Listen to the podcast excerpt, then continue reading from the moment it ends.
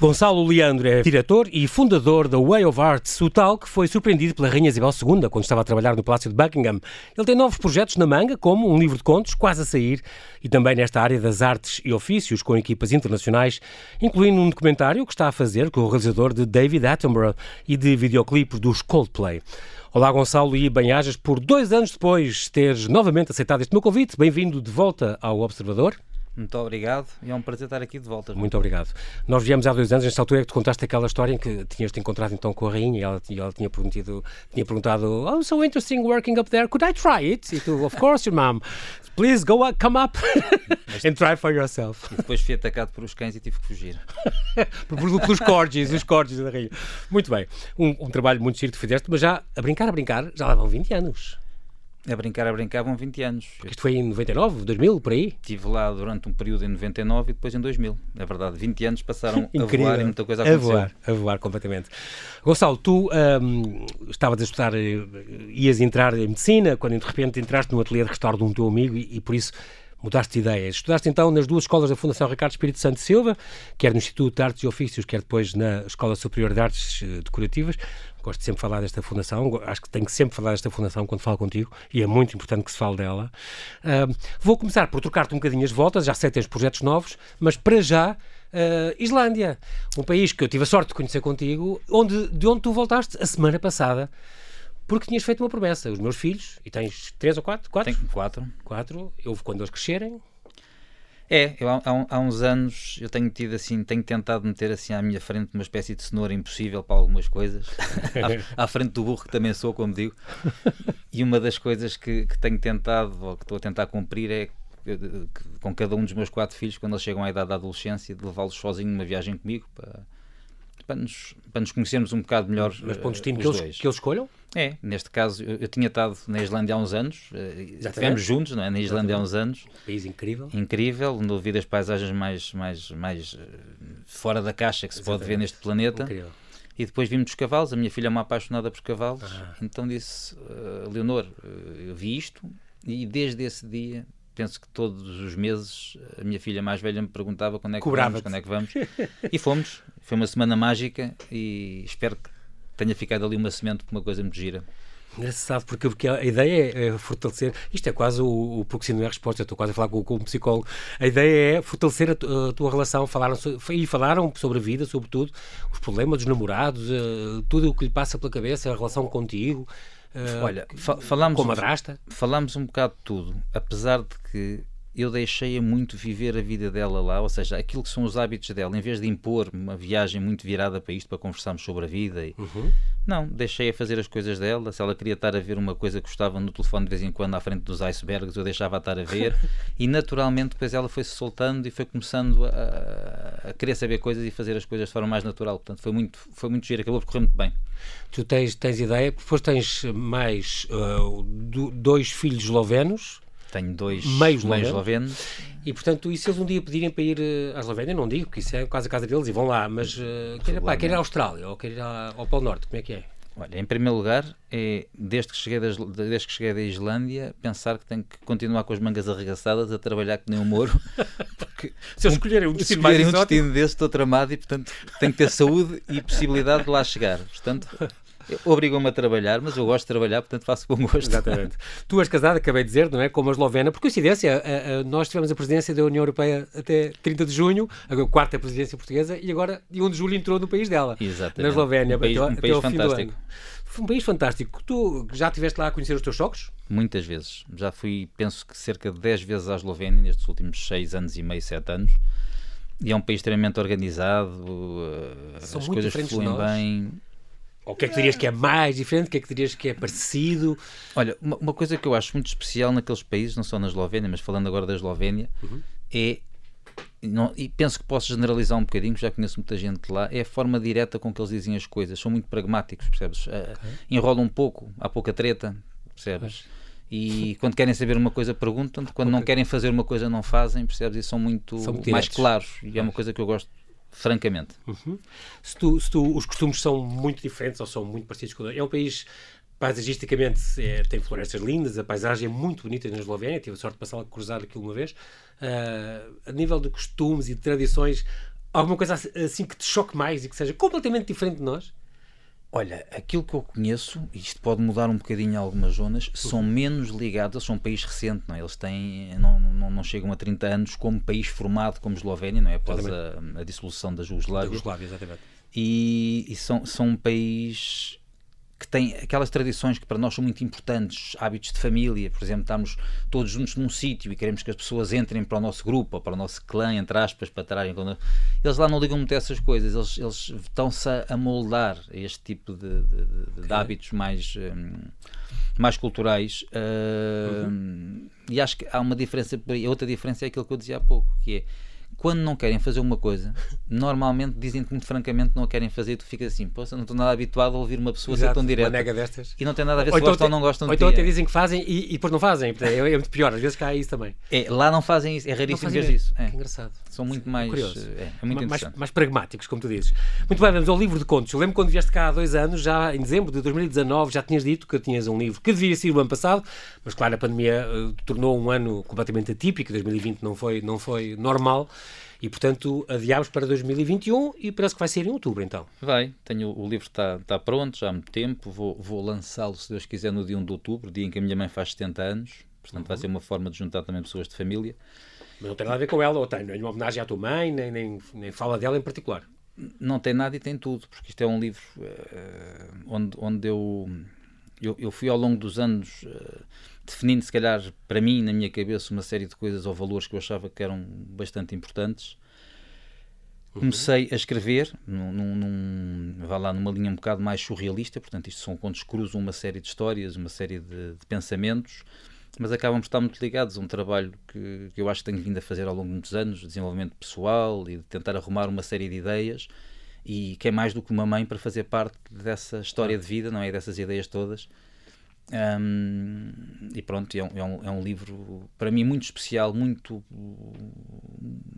É muito eu, apesar de ter muitas outras pessoas incluídas no livro. És tu o senhor da camisola amarela?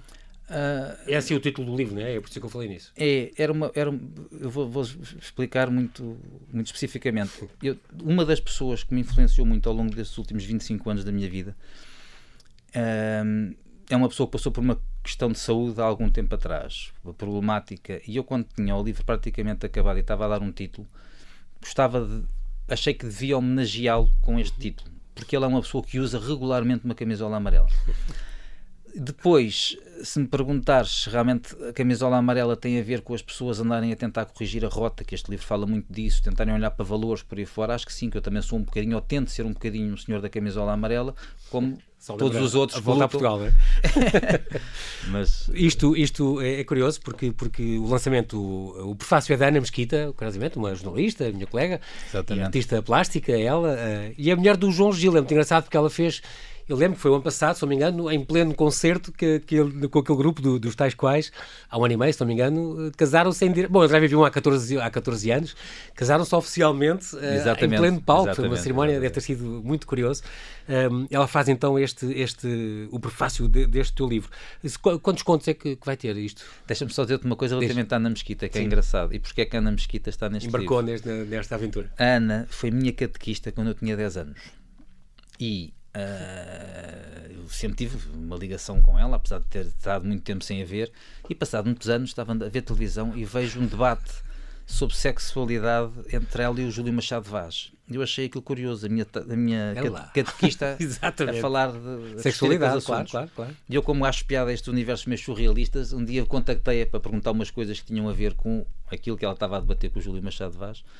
E depois, mais tarde, achei que seria uma ótima ideia trazê-la para escrever o prefácio, porque ela ajudou-me a construir alguns valores e também tem. Talvez a ver, um tu a mais... contactá-la e dizer: oh, Ora, duas dúvidas. Uma, na segunda carta aos Hebreus, contra São Paulo, e mais uma dúvida: quando um homem encontra uma mulher e estão num sítio escuro.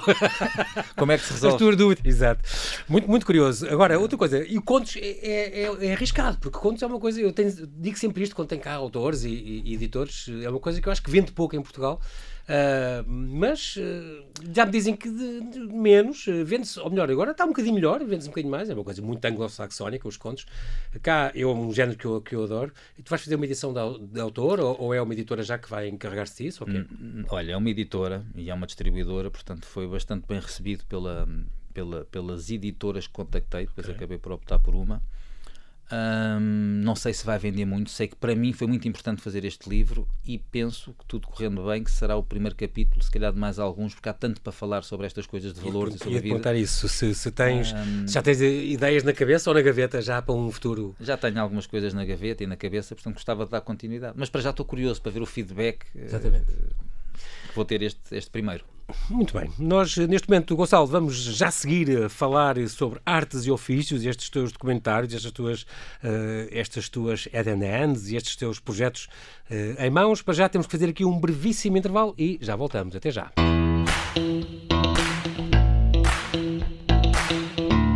Estamos a conversar com Gonçalo Leandro, fundador e diretor da Way of Arts, que volta para falar dos seus novos projetos, não só na área das artes e ofícios, como em outras artes criativas, como a literatura e também o vídeo, o documentário. Muito bem, Gonçalo, nós agora estamos a falar já, digamos, da tua da principal área de atuação, tu gostas muito da tua Way of Arts, as tuas, tudo o que é artes e ofícios, que é um bocadinho a tua área. Íamos começar, se calhar, por este, esta questão do documentário. Vocês estão a, estás a ultimar um documentário uh, sobre artes e ofícios, que era um sonho antigo que tu tinhas. É, é um, é um, é um sonho já de há muito tempo. E achei que este ano, uh, o ano 2020, que seria um ótimo ano para poder uh, pegar nisto, não é? E, e, e pôr a andar porque apesar de estarmos com inúmeras limitações, havia outras tantas coisas que poderiam ser feitas e eu tentei, tentei fazer, fazer acontecer. E, hum, este documentário tem como base tocar eh, uma série de áreas dentro do mundo das artes e ofícios e tem, ou seja, tentamos, vamos tentar uh, mostrar um lado que está para lá da prática comum, só da parte do exercício de, dos ofícios, mas também uma parte mais filosófica e de, de transformação na pessoa que os ofícios podem, podem trazer ou ajudar a fazer acontecer. Uhum. E, portanto, é um, é, um, é um documentário que não tem muito texto, nem tem muita palavra. É um documentário muito à base de imagem e que vai ter intervenções pontuais em certas fases e que vai misturar algumas áreas dentro dos ofícios que eu penso que, que irão levantar alguma. Hum, Polémica? Polémica e curiosidade, porque não é propriamente um documentário tradicional sobre artes e ofícios. Vai, Portanto, não é uma pessoa a empalhar cadeiras só. Também pode ter, mas vai ter outras coisas. azulejos ou adorar uma talha. Não, vai ter, vai ter outro tipo de. Há, há, umas perguntas que são lançadas que fogem um bocado da pergunta tradicional de como é que se faz, e sim, apesar sim. da importância toda que isso tem, não é? Uhum. E depois também há outros, há outros, outros temas, outras coisas que nós, pelo menos para nós, são também ofícios uh, ligados a novas tecnologias e área mais contemporânea e que são muito importantes para conseguir casar e para nós, para cativar algumas pessoas com características muito específicas. Reforço isto, porque este documentário tem como objetivo ajudar também a encontrar pessoas para virem comatar vazios que há na área dos crafts e dos ofícios, não é? Que... Isso é muito importante. É, cada vez é sempre urgente e é sempre. Há sempre trabalho para isso é, é, é, e é sempre pessoas que têm. Estava a, ser, estava a pensar nisso, pessoas que precisam de restauro, os, os museus precisam tanto de, de, profissionais assim e continua a haver muito poucos, não há? Há poucas fornadas. Ah, a, a, a, quantidade vai existindo, as faculdades vão formando pessoas, mas isto é uma, uma longa, uma, uma, uma, velha batalha que, que uhum. eu tenho tido, pelo menos na minha cabeça, que é não precisamos de quantidade, técnicos de restauro, precisamos de qualidade. muita qualidade e acho que há um longo caminho a fazer-se na procura de talentos específicos para certas áreas que depois venham a ser mestres de outros tantos talentos e não formar em quantidade. Como é que, como é que uma pessoa descobre, como é que se descobre esse, esse talento, Gonçalo? Há alguma escola ou algum sítio Imagina um miúdo, tem 13, 14, 15 anos e que se calhar tem um jeito para marestaria ou tem um jeito para passamanaria ou whatever. Ó João Paulo, isso na minha Há algum sítio onde eu posso ir e depois digo, olha, este é um, um, talento natural, tu és um natural a fazer isto, tu devias ir para restauro de, de frescos ou de, percebes, têxteis ou, ou qualquer coisa. Olha, eu, eu, eu, para mim é um processo relativamente simples, que eu não percebo porque é que não se aplica em Portugal, uh, tanto como se aplica já em alguns países. Eu posso dizer que estive na Suécia o ano passado por causa deste tal projeto europeu que uhum, falei. Uhum. E a partir da escola primária, há em algumas escolas, uma, eles procuram identificar miúdos com mais habilidade para isto ou para aquilo. Uma depois, de ateliês, oficinas. É. São direcionados depois na preparatória para áreas já mais específicas, secundária mais ainda, até que depois se formam eh, pessoas com habilidade para fazer uma série de coisas, não propriamente só nos ofícios, mas em outras áreas. Sim, claro. Mas é uma coisa que tem começado muito cedo Não é Portanto, uma coisa... uma coisa que se poderia implementar já, se calhar, nas escolas básicas, faz de conta, começar por aí, já haver um ateliêzinho à parte, uma horinha, duas horinhas por semana e haver uma professora própria para, para isso. Pessoas capazes de identificar esses talentos e que depois, nas tais conversas entre docentes, que, que definissem pelo menos uma área de possibilidade para, para essa Já deste aulas, Gonçalo? De, dei, dei aulas formação. durante um ano uh, e vamos agora voltar à formação. Dei aulas numa escola durante, durante um período. Okay uma escola internacional, depois não consegui... Como há também em Sintra, em Sintra também há uma escola de, de restauro ou de, de qualquer também, assim, também. de pedra e, e, isso, isso, é uma coisa muito engraçada. E conseguiste descobrir entre os teus alunos, vi, vi alguns, tu disseste, isto é um talento nato, esta pessoa tem que seguir isto. Neste caso, a formação que eu dei teve a ver mais com a área de conservação e restauro okay. preventiva de alunos que não eram específicos, ou seja, não eram alunos da área de restauro, eram okay. alunos de, de, de, de, uma escola hum, do liceu, portanto, uhum. uma escola internacional. Uhum. Uh, depois temos dado várias formações lá na própria na, na, empresa e este ano, o ano 2000, de, final de 2021 e 2022, é um ano em que vamos apostar imenso na formação. Estamos a tentar a fechar os cursos que iremos eh, dar, uhum. que vamos tentar direcionar ao máximo para as tais áreas que te falei que são áreas que eu acho que são muito importantes e vamos acompanhar isto tudo com, com aquele tal uh, projeto multimédia, portanto que é um vamos captar muito disto e vamos dar, dar uh, ver ao público muito daquilo que vamos fazer. Este, este documentário que estavas a falar não tem a ver com este projeto multimédia, são coisas separadas acaba por estar interligado, porque uh, acaba por ser um filme ou um documentário, uhum. não é que serve Ah, que como... vai servir depois para formação ou para exemplo, ou vão passar... E para promover no... um bocado daquilo que a empresa também, quais são os valores da empresa nesta área. Como é que chegaram ao, ao realizador inglês, ao britânico que, que, que, chegou a trabalhar com o Richard Attenborough e com, com os Coldplay? David Attenborough, é. Olha, isto David são, Attenborough, exatamente. Isto são, eu há um bocado... Sir David Attenborough. Diz. Eu, eu, eu há uma coisa que, que, fiz desde miúdo, não sei, não sei porquê, acho que fui sempre muito picado lá em casa, sabes? É engraçado. E hoje em dia eu acho que até enquanto estiver vivo e a minha família, as pessoas metem-se muito connosco e se fazemos as neiras, uh, ouvimos e se nos portamos mal, não é o namorado ou o amigo, não, não se viram contra os outros, é contra nós para nós aprendermos. E portanto obrigaram-nos a, a, a forçar, como se diz. E eu desde novo, quando tenho tipo assim um sonho de conhecer pessoas, de vez em quando mando uns mails e, e contacto os agentes e não sei o quê. Uhum. E ao, ao, longo destes anos acabei por várias razões, uma delas essa, não é? Por tentar, outra porque também tive a sorte de ter na família um sítio que de vez em quando recebia pessoas que vinham uhum, de fora, uhum. mas sei lá, de hoje em dia ter uh, alguma relação com, com músicos como o Tom York, com Olha, como agora este, este, este, este Richard Stewart é, um, é, uma pessoa que começou, uh, aproximou-se de nós há muitos anos, começou a ir lá à casa e tal, fomos criando uma relação uhum. e hoje em dia é um amigo chegado que foi muito fácil chegar ele para fazer este trabalho porque hum, é uma área que ele gosta muito e, e portanto, tem trabalhado com, com, exatamente com, com estes nomes, não é? Não preciso dizer mais, é. não é preciso dizer mais. Este documentário vai ficar quando é que sai, quando é que quando é que podemos ver, se vai passar em algum sítio ou é YouTube? Olha, vai estar disponível, sim, vai estar disponível no YouTube, vai começar por ser mostrado lá na empresa e depois vai ser distribuído para as escolas que fazem parte deste programa europeu, um tal Erasmus mais chamado Head and Hands, ao qual estamos ligados há uns anos. Portanto, uhum. durante espero eu, o mês de novembro será misturado nas escolas e depois vamos lançá-lo, vamos, vai ser no streaming, vai ser posto online para as Sim. pessoas poderem ver. A ideia é mesmo suscitar vocações nesta, nesta área dos crafts, Exatamente. das artes e ofícios. Muito bem. Uh, agora, este, estamos a falar agora deste projeto europeu. Head and Hands é um projeto financiado pela União Europeia no qual tu tens os parceiros que holandeses, finlandeses, romenos, suecos. Exatamente. Um, e vão é um programa para 13 anos, não é? Já passou um. Agora vai é como o europeu, agora vamos ser, em vez de 3 passar a 4, ou vai aumentar.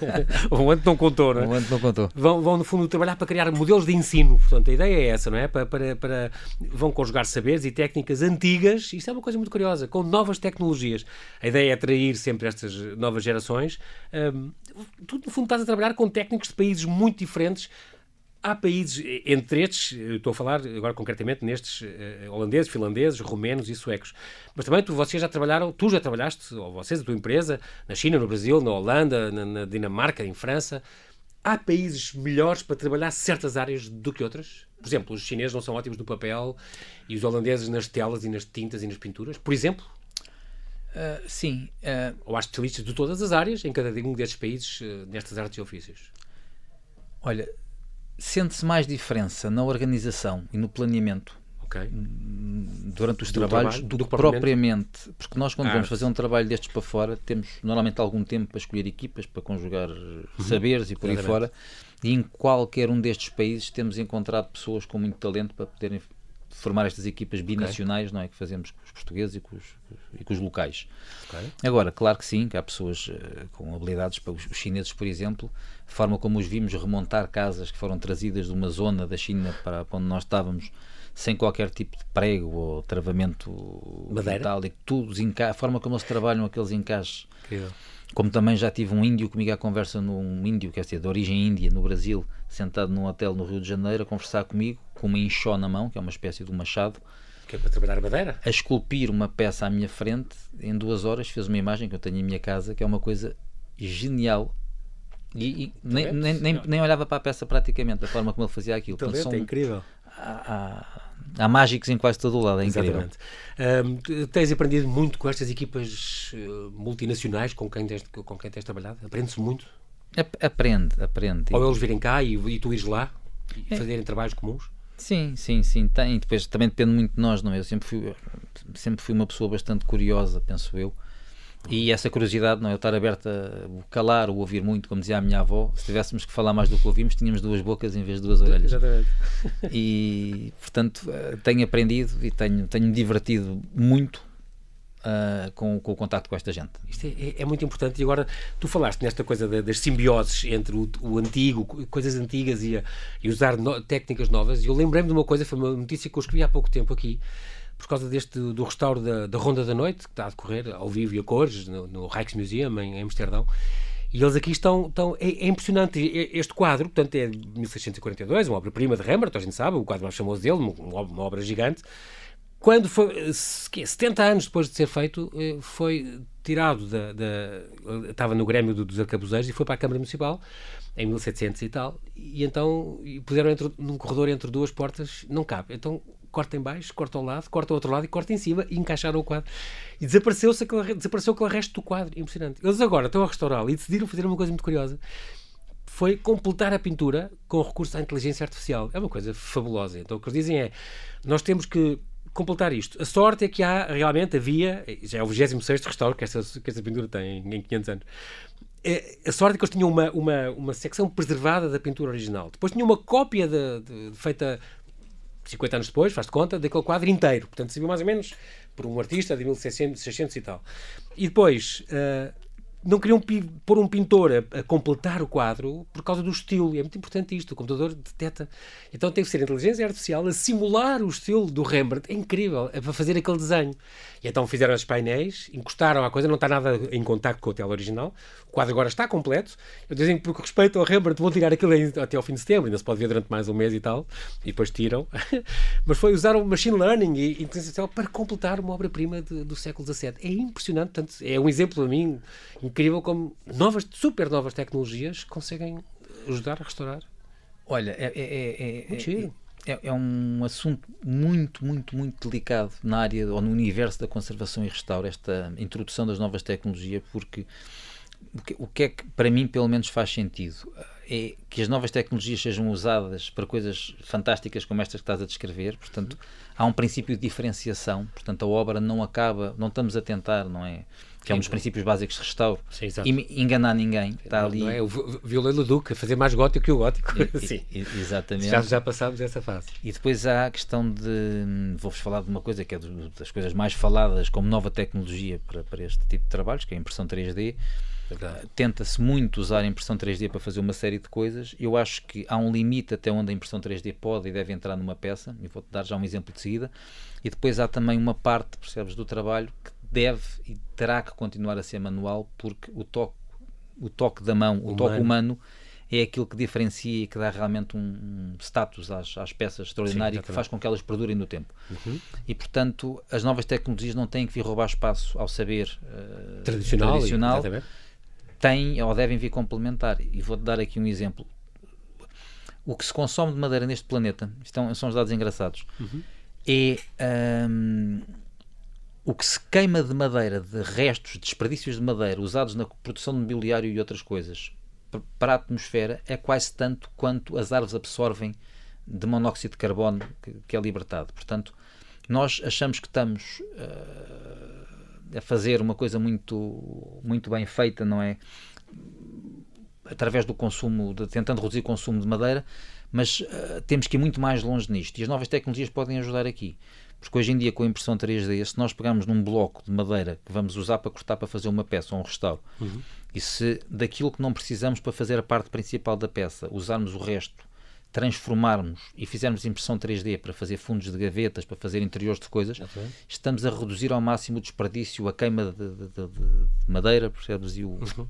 o aumento da poluição. Exatamente. Portanto, sei lá, há muitos, muitos exemplos de coisas que se podiam ou que se podem fazer e que nós estamos, como empresa, estamos a tentar acompanhar e ver se, bom, se encontramos o melhor caminho para contribuir para a ecologia tão importante para nós todos, não é? Portanto, quando dizes uh, aliar técnicas tradicionais com materiais do futuro e com tecnologias atuais, tem um bocadinho a ver com isso também, com, com a impressão 3D e este de coisas que podem fazer? Nós estamos essencial, nós na Wellvart estamos neste momento essencialmente preocupados com isso. É se vamos usar tecnologias saber se as podemos, como as podemos usar Sim. e que contributo é que o uso destas tecnologias terá também para o ambiente. Portanto, a sustentabilidade do, do, é, do restauro. Do restauro, a utilização de materiais. Neste momento tens, tens uh, alguns trabalhos em curso, como por exemplo na Igreja da Misericórdia, em, em Cascais, não é? é mais uma excelente iniciativa lá da Câmara de Cascais, um projeto muito giro. A Igreja. A Câmara de Cascais é bastante receptiva a estes trabalhos de restauro, não sei quê.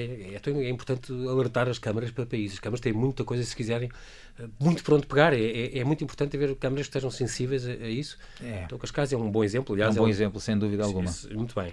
Estás também a trabalhar na Assembleia da República, a restaurar. Eu pensei, estás a mudar os deputados. Eu pensei, só muda daqui a uns anos, restaurá-los. Mas não, é, é, é aquela balaustrada da, da galeria onde estão as pessoas, é isso? Estou, estamos neste momento a evitar que não faleça nenhum deputado com, uma, com um balaústre em cima da cabeça. Mas porquê? Aquilo está assim, estava em risco não, de não, ruína, não, quase? Não, não, está tudo está muito bem, estou a brincar. São pequenas oscilações. Ruína terá é dos anos 40 ou 50 por aí está, está, está em boas condições. Precisa, precisa de uma intervenção de, de, conservação preventiva e de uma série de pequenos toques e tal, mas está tudo muito seguro, não, não, não se preocupem nem a propósito de estar muito seguro, também estão no, no, Palácio dos Marqueses da Praia, ali no, no Rato, Marque, Marqueses Praia Monforte, portanto, o que é ali é sede do, do, PS, também o restauro de, pinturas, frescos. Também fizemos, fazemos imenso trabalho de pintura mural, recuperamos uma sala que é a Sala dos Brasões, que é uma sala muito interessante, onde descobrimos, eh, por exemplo, ao nível dos brasões que se encontram por cima das portas, um trabalho decorativo raríssimo de se encontrar, que é uma espécie de tratamento das chamadas folhas metálicas de prata e ouro com, hum. com tonalidades que faz com que pareçam pedras preciosas. A forma como aquilo está feito, estava tudo tapado, tudo. tudo... Que é caiado? Ou, ou não, foi uma pintura, foi uma intervenção muito, de há muitos anos atrás, não é? Que foi feita e que. Porque o palácio originalmente é, é, de quando? Nem sei. Aquele, aquele palácio é um palácio. Século XVII? 18, é, é mais 18, sim. Uhum. E depois sempre foi repintado por cima. Sim, teve várias campanhas de restauro ao longo okay. dos anos, ao longo dos séculos. E ah, esta tá foi uma delas. Repintaram, mas mal. E agora consegue-se retirar e ficar com o original. Conseguimos. Que estava em qualidade, com boa qualidade e vê-se bem esse desenho e essas técnicas. Eu acho que nós conseguimos naquela sala salvar, se posso dar uma porcentagem, cerca de 80% da sala estava hum, em condições de ser eh, Incrível. De, de, renascer. Há aqui mais uma coisa que falas no coleção das leis do Palácio das Necessidades e depois dizes São Miguel Açores. Isto é o quê? O que é que tem a ver? É, é, o Palácio das Necessidades e este aqui em Lisboa? Do Ministério dos Negócios Estrangeiros? Não, a, a, o Palácio das Necessidades é, penso eu, considerada a casa palaciana mais antiga da ilha de São Miguel dos Açores. Ah, não sabia que e, assim. E tem uma coleção de azulejos, neste caso seiscentistas, que é uma, uma espécie de uma fábula que é contada através de um azul e branco muito bonito Sim. está numa capela e nós estamos a fazer a recuperação desses azulejos que esperamos vir a reassentar uh, no próximo ano, 2021, porque há toda uma obra que vai acontecer nesse. Próximo ano é 2022. É 2022, é? peço desculpa. Está bem. Muito bem. Uh, mais alguma notícia? Uh, só, só aqui uma questão, Gonçalo. O que é que um privado que herdou um quadro bonito, uma obra de arte, não vive nesse meio, mas que herda uma coisa importante, que queira recorrer aos vossos serviços, ou assim para restaurar, pode sempre ir à, à net, o Way of Arts, e procurar. Uh, pode sim, senhor.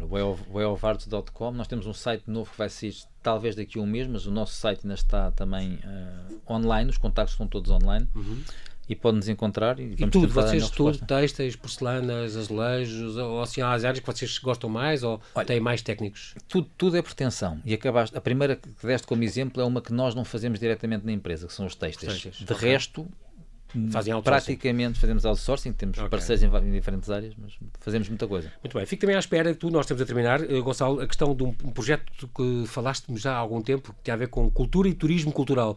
O, o, o, turismo parece que vai reabrir, ou está devagarinho a reabrir, o que é bom sinal. Tu tens algumas ideias uh, para gerar verbas, uh, para, poderes, para poder investir na recuperação do património através com, do turismo cultural?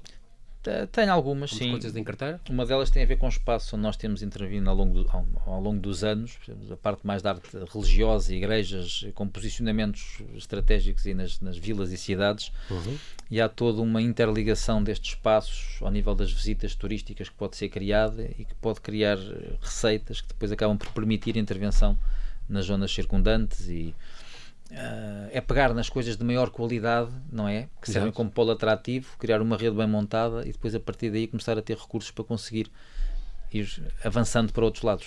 Muito bem, ficamos então à espera de mais projetos. Uh, Gonçalo, nós infelizmente não temos tempo para mais, mas gostei muito de, e agradeço a tua disponibilidade em vires aqui ao Observador novamente. Oxalá voltes para nos falar para nos falares destes novos projetos que sempre estão emocionantes e, sobretudo, esta área que eu acho tão urgente, como já falámos disso, tão fundamental, tão esquecida, como é esta arte, esta área do restauro. Ficamos à espera também de ler os teus contos e de ver os teus documentários. Muito obrigado por teres vindo. Obrigado, eu, João Paulo.